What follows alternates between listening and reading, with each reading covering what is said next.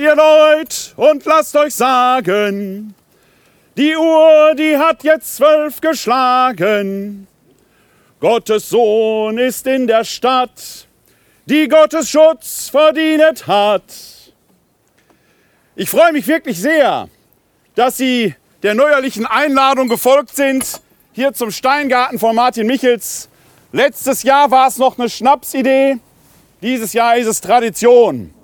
Das heißt, Sie wissen, wo ich nächstes Jahr um 12 Uhr am Ostermontag bin. Hier auf jeden Fall. Ich hoffe, Sie sind auch da. Vor allen Dingen freue ich mich, dass Sie so zahlreich hier erschienen sind. Das ist ein sehr gutes Zeichen. Letztes Jahr waren es schon viele, dieses Jahr sind es sehr, sehr viele. Und vor allen Dingen freue ich mich, dass wirklich ganz Wuppertal vertreten ist. Ich habe schon Leute aus Oberbarm gesehen, natürlich hier aus Elberfeld, aus Vorwinkel, aus Sonnenborn, aus Kronenberg. Ganz Wuppertal kommt hier am Steingarten zusammen. So soll das sein. Ich sage immer, die Kölner glauben, sie wären der Nabel der Welt. Wir Wuppertaler wissen, dass er bei uns ist. Und wenn ich hier so um mich herum schaue, dann ist er hier am Bahnhof Loh. Wenn irgendwo der Nabel der Welt ist, dann ist er hier. Wir feiern das Osterfest. Christus ist wahrhaft auferstanden. Ja, er ist wirklich auferstanden. Halleluja. Und das wollen wir heute hier mit diesem Gottesdienst begehen, den ich beginne im Namen des Vaters, des Sohnes und des Heiligen Geistes. Unsere Hilfe ist im Namen des Herrn, der Himmel und Erde erschaffen hat. Sie haben ein Liedblatt bekommen. Da singen wir das erste Lied raus. Christ ist erstanden.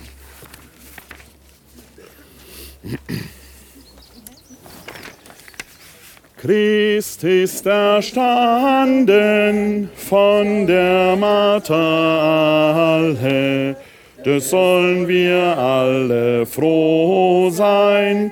Christ will unser Trost sein, Kyrie leis. Wär nicht erstanden, so wär die Welt vergangen. Seit dass er erstanden ist, so freut sich alles, was da ist.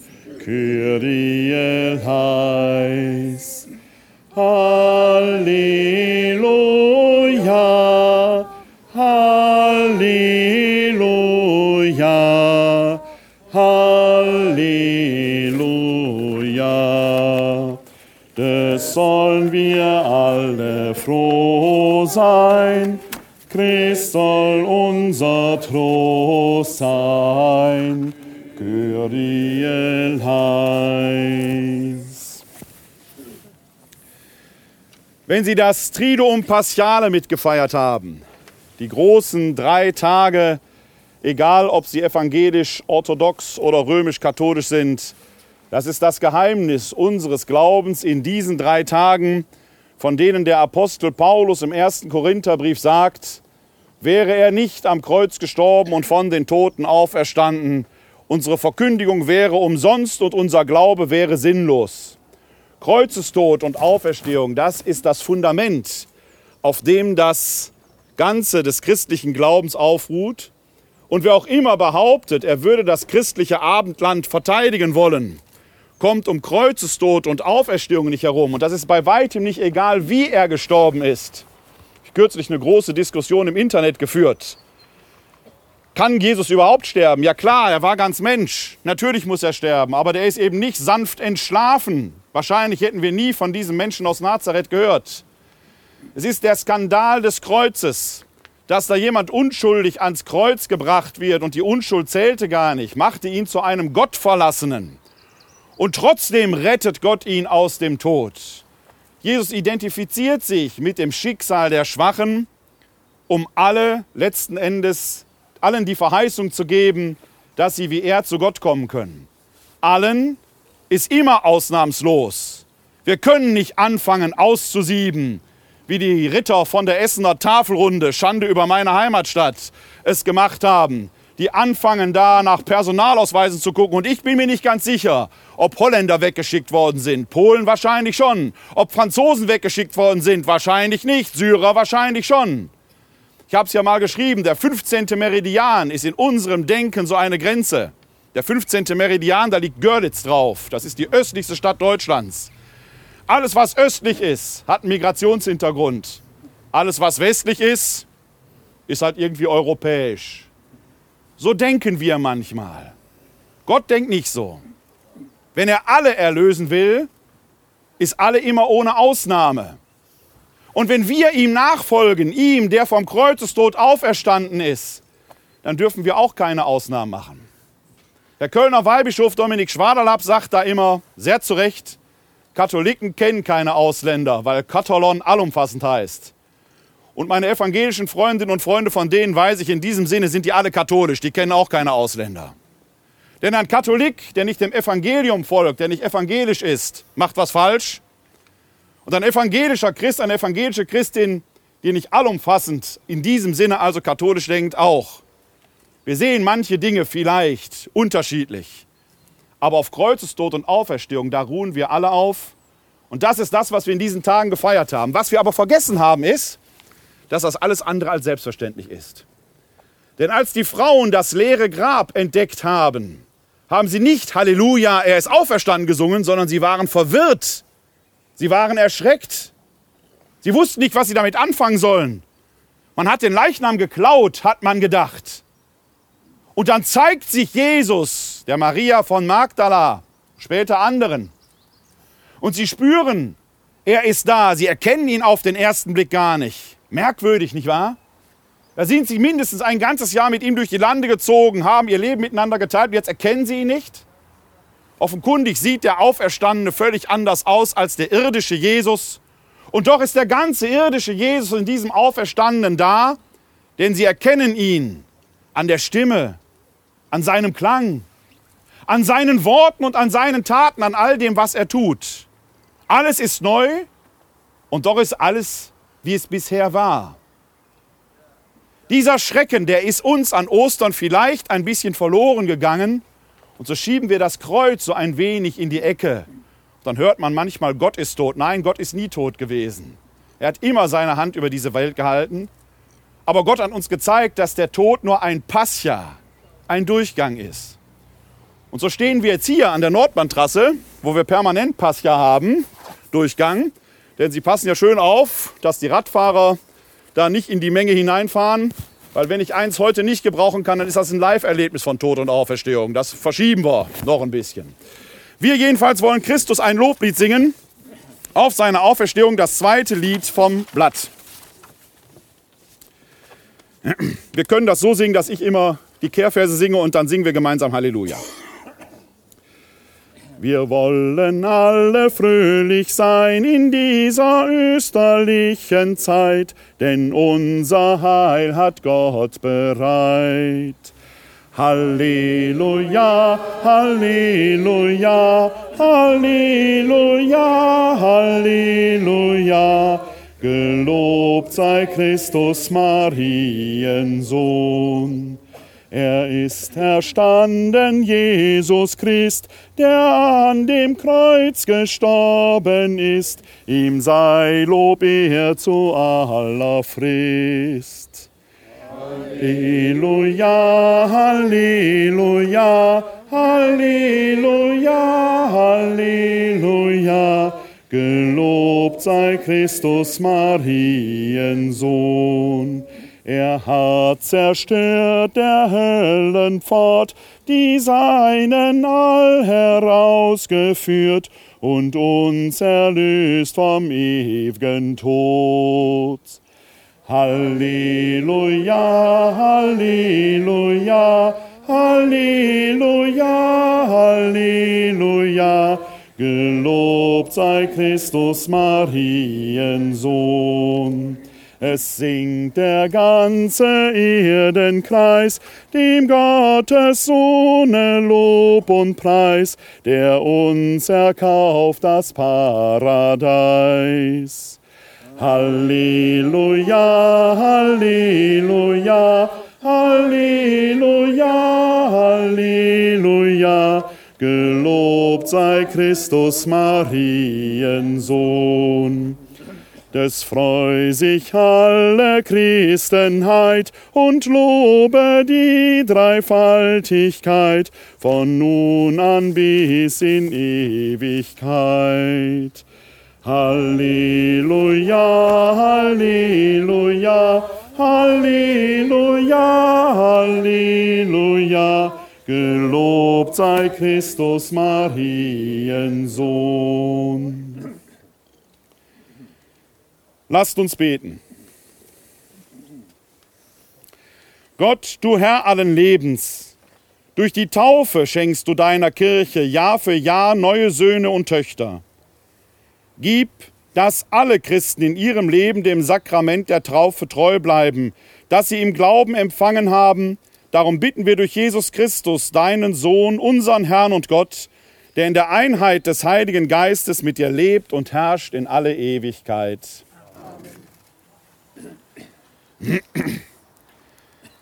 Wir hören eine Lesung aus dem ersten Brief des Apostels Paulus an die Korinther. Brüder und Schwestern, ich erinnere euch, Schwestern und Brüder, an das Evangelium, das ich euch verkündet habe. Ihr habt es angenommen, es ist der Grund, auf dem ihr steht. Durch dieses Evangelium werdet ihr gerettet, wenn ihr an dem Wortlaut festhaltet, den ich euch verkündet habe, oder habt ihr den Glauben vielleicht unüberlegt angenommen? Denn vor allem habe ich euch überliefert, was auch ich empfangen habe Christus ist für unsere Sünden gestorben gemäß der Schrift und ist begraben worden. Er ist am dritten Tage auferweckt worden gemäß der Schrift und erschien dem Kephas, dann den Zwölf. Danach erschien er mehr als 500 Brüdern zugleich. Die meisten von ihnen sind noch am Leben, einige sind entschlafen. Danach erschien er dem Jakobus, dann allen Aposteln. Als letztem von allen erschien er auch mir, dem Unerwarteten der Missgeburt ob nun ich verkünde oder die anderen. Das ist unsere Botschaft und das ist der Glaube, den ihr angenommen habt. Wort des lebendigen Gottes. Dank sei Gott. Christus ist erstanden, Halleluja. Er hat den Tod bezwungen, Halleluja. Christus ist erstanden, Halleluja. Er hat den Tod bezwungen, Halleluja. Von den Taten deiner Huld, Herr, will ich ewig singen. Bis zum fernsten Geschlecht laut deine Treue verkünden. Denn ich bekenne, Deine Huld besteht für immer und ewig. Deine Treue steht fest im Himmel.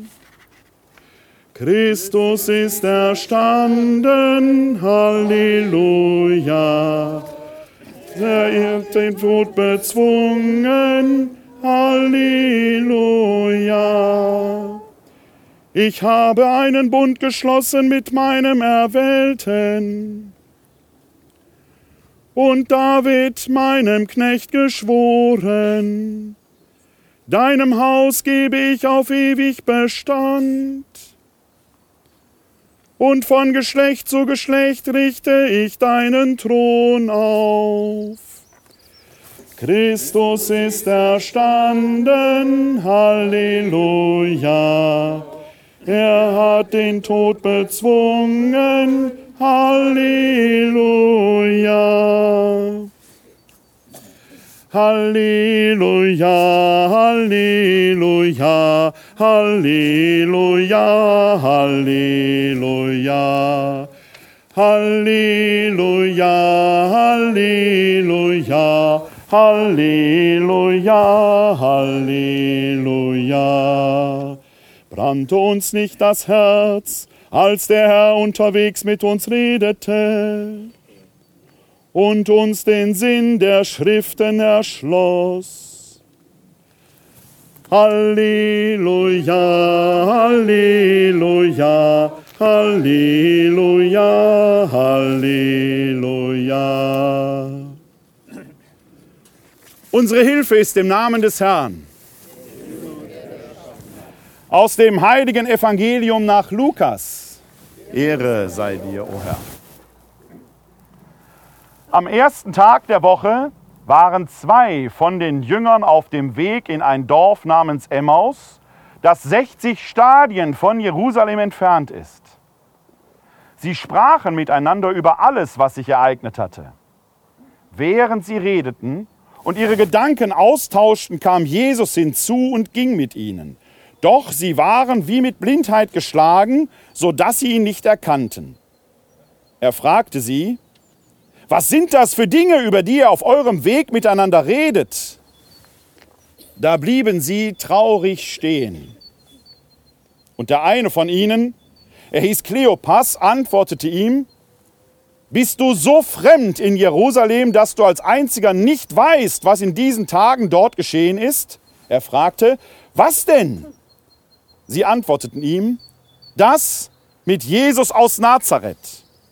Er war ein Prophet, mächtig in Wort und Tat vor Gott und dem ganzen Volk. Doch unser hoher Priester und Führer, unsere hohen Priester und Führer haben ihn zum Tod verurteilen und ans Kreuz schlagen lassen. Wir aber hatten gehofft, dass er es sei, der Israel erlösen werde. Und dazu ist heute schon der dritte Tag, seitdem all das geschehen ist. Aber nicht nur das.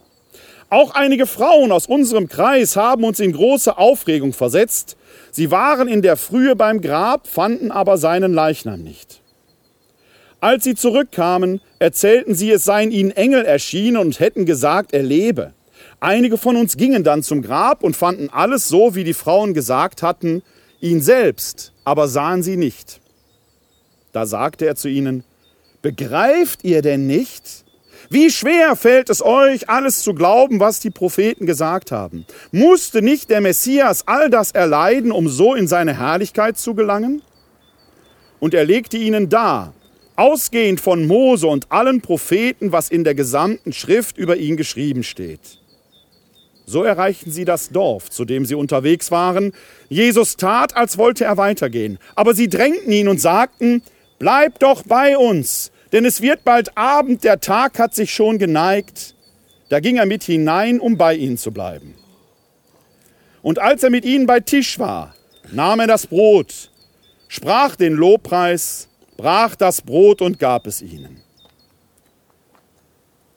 Da gingen ihnen die Augen auf und sie erkannten ihn.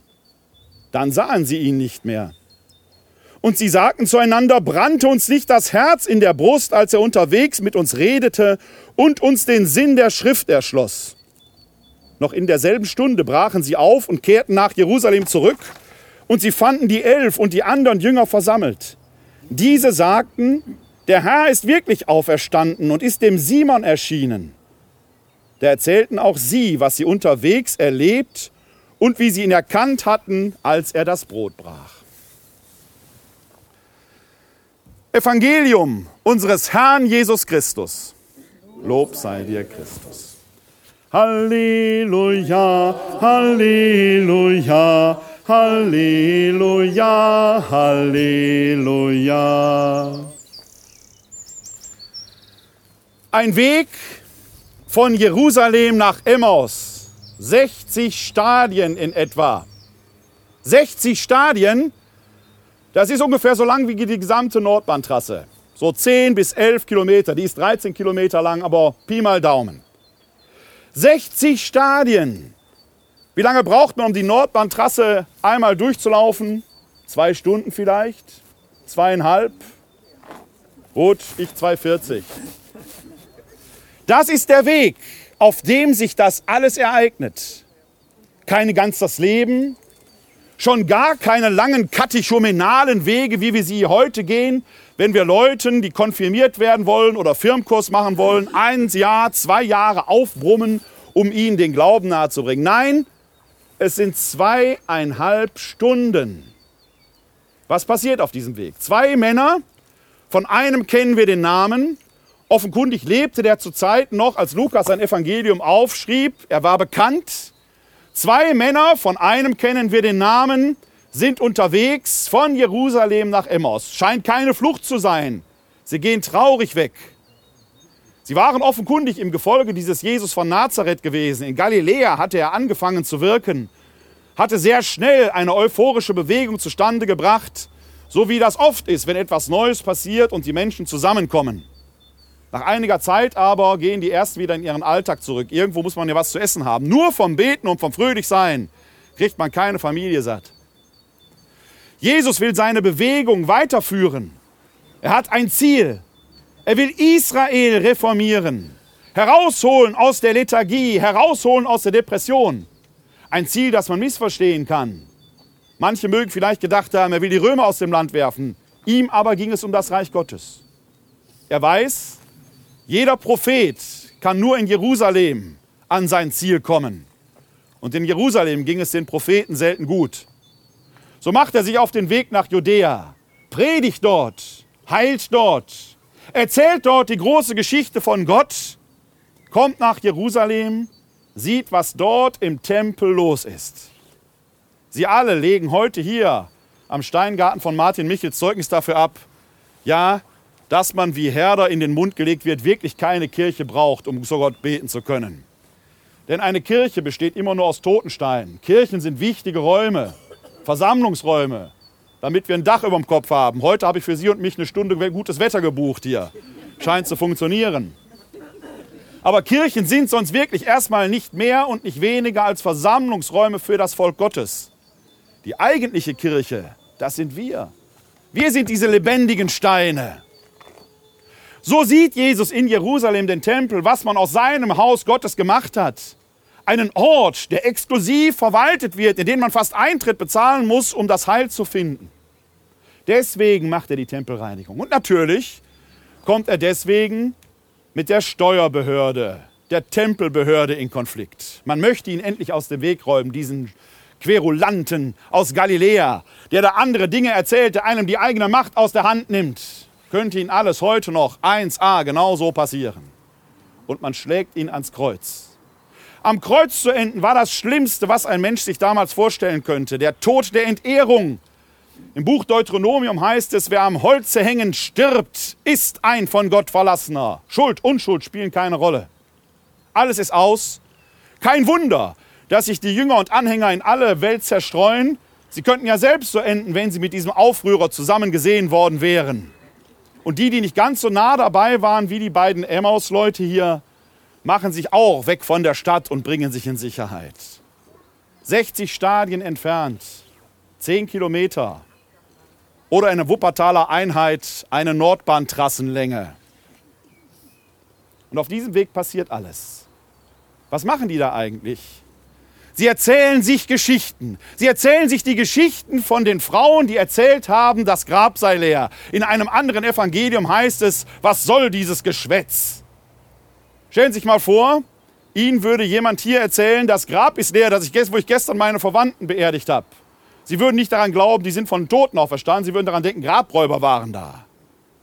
Wir heutigen im Jahr 2018, die, die wir an Christus glauben, sagen das so leicht dahin, er ist auferstanden. Die ersten Leute, die es erlebt haben, konnten das nicht glauben. Warum auch? Es widerspricht jeder menschlichen Vernunft. Erst die Begegnung mit dem Auferstandenen wird alles anders erscheinen lassen. Die Frauen hatten es erlebt, später der Jünger. Die beiden Emmaus-Leute begreifen es immer noch nicht, bis er dazukommt und ihnen den Sinn der Schrift erschließt. Eigentlich könnte alles klar sein, wenn man nur den Grips hier oben anstrengt, wenn man dem Wort Gottes vertraut, was immer schon gesagt worden ist, wenn man es in sein Leben hineinlässt. Sie begreifen es immer noch nicht. Erst am Abend, als er das Brot bricht und sie ihn erkennen in dieser einzigartigen Handlung, die es bis vor wenigen Tagen noch gar nicht gegeben hatte, da gehen ihnen die Augen auf und dann heißt es merkwürdigerweise, sie erkannten ihn, aber sie sahen ihn nicht. Das heißt, sie haben verstanden und jetzt brauchten sie ihn nicht sehen, weil sie jetzt beginnen etwas zu tun. Sie fangen nämlich an, voller Leidenschaft, mit brennendem Herzen diese Geschichte zu erzählen. Und das ist der springende Punkt, um den es in dieser Geschichte geht. Geschichten mit Leidenschaft und brennendem Herz erzählen. Wenn Sie mal den Facebook-Account von Martin Michels verfolgen, beziehungsweise die Bilder und Geschichten, die er auf dem äh, Gartenfreunde Nordbahntrasse einstellt, dann können Sie sehen, was hier übers Jahr los ist. welche Geschichten er erzählt, wer hier alles an berühmten Leuten und unberühmten Leuten vorbeikommt. Heute sind wir hier bei ihm zu Gast. Hier ist nicht nur der Nabel der Welt, hier ist vor allen Dingen der Nabel Wuppertals, denn hier wird Geschichte erzählt von Mund zu Ohr und von Mund zu Ohr. Wenn Sie an einem Ort in Wuppertal lernen können, wie man Geschichten erzählt, dann ist das hier. Viel wird in diesen Tagen geklagt und gejammert, dass es mit der Kirche bergab ging. Die Menschen glauben nicht. Und ja, wir Christgläubigen werden bisweilen sogar angegriffen, weil wir ja an Märchen glauben würden. Ich kann nur mit dem Apostel Paulus sagen, im ersten Korintherbrief haben wir es vorhin gehört, habt ihr den Glauben etwa unüberlegt angenommen? Nein, haben wir nicht. Es gibt einen Grund dafür, warum wir glauben, was wir glauben. Ja, darüber kann man streiten. Ja, man kann das anders sehen. Ja, man kann sogar alles ablehnen. Aber das würde bedeuten, über 513 Zeugen, die Paulus aufführt, der Lüge zu zeigen. Das müsste man denen auch erstmal beweisen. Man kann nicht einfach sagen, die sind unglaubwürdig, wenn die doch zu zeitgenössischen Zeiten befragt werden konnten. Die haben Geschichten erzählt. Die Emmaus-Jünger erzählen Geschichten. Die Apostel haben Geschichten erzählt. Von Mund zu Ohr, von Mund zu Ohr. Und heute erzähle ich Ihnen diese Geschichte. Und wenn ich Sie gleich nach Hause schicke, nach unserer Feier hier, dann ist es an Ihnen, diese Geschichte weiter zu erzählen. Denn Sie sind auch Zeuginnen und Zeugen dieser Ereignisse hier. Es mag sein, dass unsere Kinder nicht mehr so glauben, wie wir es getan haben. Aber die Geschichte, die ist noch in ihnen wirksam. Es mag sein, dass die Enkelkinder vielleicht nicht mehr getauft worden sind. Aber Großeltern waren doch immer schon die Geschichtenerzähler schlechthin. Säen Sie den Samen des Wortes Gottes ein. Fangen Sie an, Geschichten zu erzählen, als wenn es die letzte Geschichte wäre, die Sie in Ihrem Leben erzählen könnten. Erzählen Sie ihm mit brennendem Herzen, voller Leidenschaft. Ich garantiere Ihnen, der Samen wird aufgehen. Vielleicht gehen die nicht jeden Sonntag in die Kirche. Wir sind ja heute auch hier im Garten. Und die Vögel erzählen ihre Geschichte.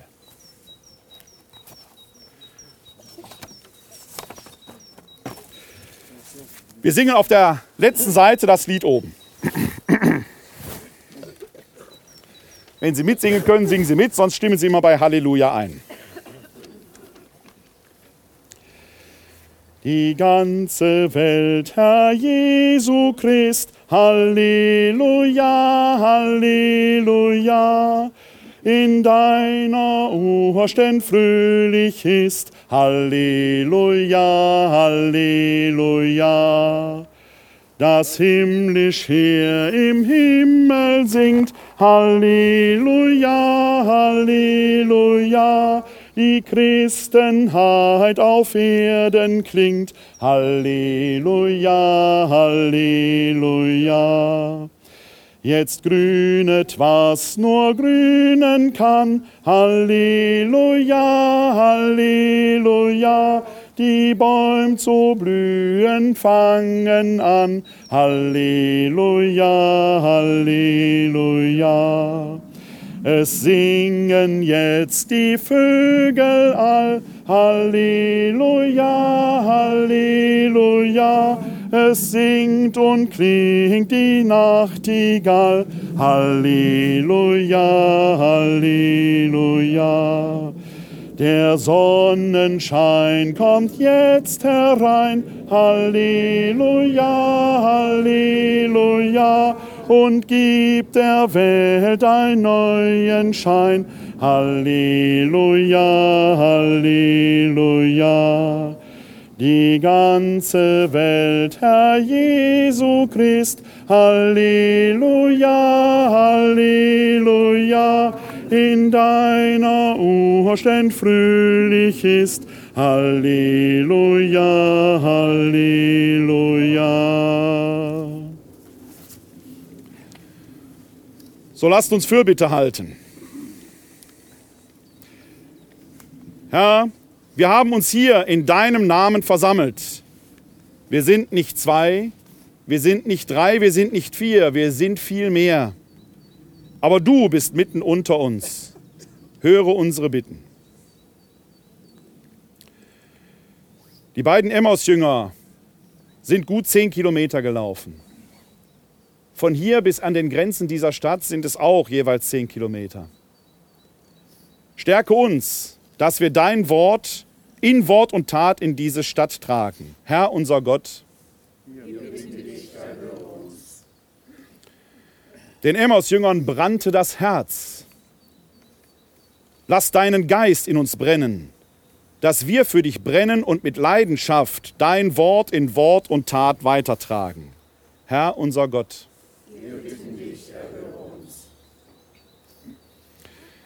Die Emmaus-Jünger kehrten ein und luden dich ein. Lass uns gastfreundlich sein für alle Menschen, weil du alle ohne Ausnahme geliebt hast und du in allen zu uns kommst. Herr, unser Gott, du bist gestorben und von den Toten auferstanden. Auch wir denken an diejenigen, die schon von uns gegangen sind. Wir vertrauen darauf, dass sie jetzt an deinem Thron stehen und nur der Tod uns trennt, nicht aber die Liebe. Herr unser Gott, so lasst uns beten, wie Jesus uns zu beten gelehrt hat. Vater unser im Himmel, geheiligt werde dein Name, dein Reich komme, dein Wille geschehe, wie im Himmel, so auf Erden.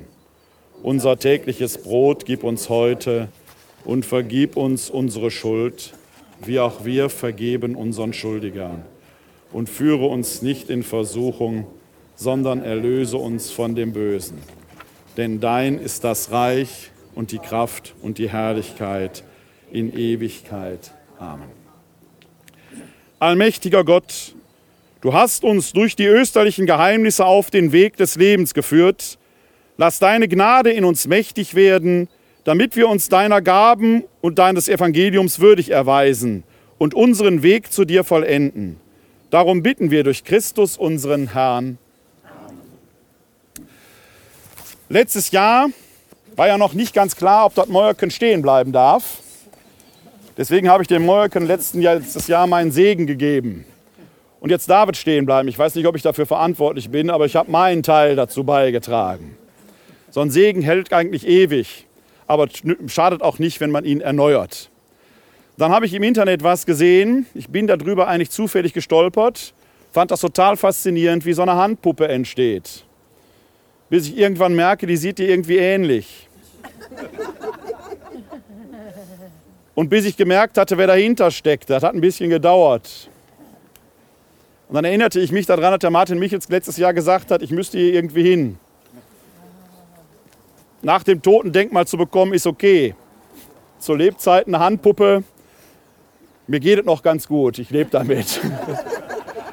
mein alter Ego steht schon hier hinten. Ich ich, ich fühle mich ganz gut getroffen. Ich habe mich sehr, ich habe mich sofort wiedererkannt. Was mir besonders gut gefällt, ist, dass unter dem Gewand ein Sixpack ist, während ich doch eher ein Fäschen mit mir herumtrage. Also es schmeichelt mir sehr. Vielen, vielen Dank. Ich gehe jetzt gleich und segne die Mauer neu, spreche aber erst den Segen über uns. Ihnen allen wünsche ich ein frohes und gesegnetes Fest der Auferstehung unseres Herrn Jesus Christus. Frohe Ostern, bringen Sie der Welt diese Botschaft. Die Welt hat es wirklich nötig. Ganz besonders Dank sage ich aber dem Martin Michels, dass wir wieder bei dir zu Gast sein durften. Und wenn ich darf, komme ich nächstes Jahr sehr gerne wieder. Ihnen allen frohe Ostern. Unsere Hilfe ist im Namen des Herrn. Der Herr segne und behüte euch.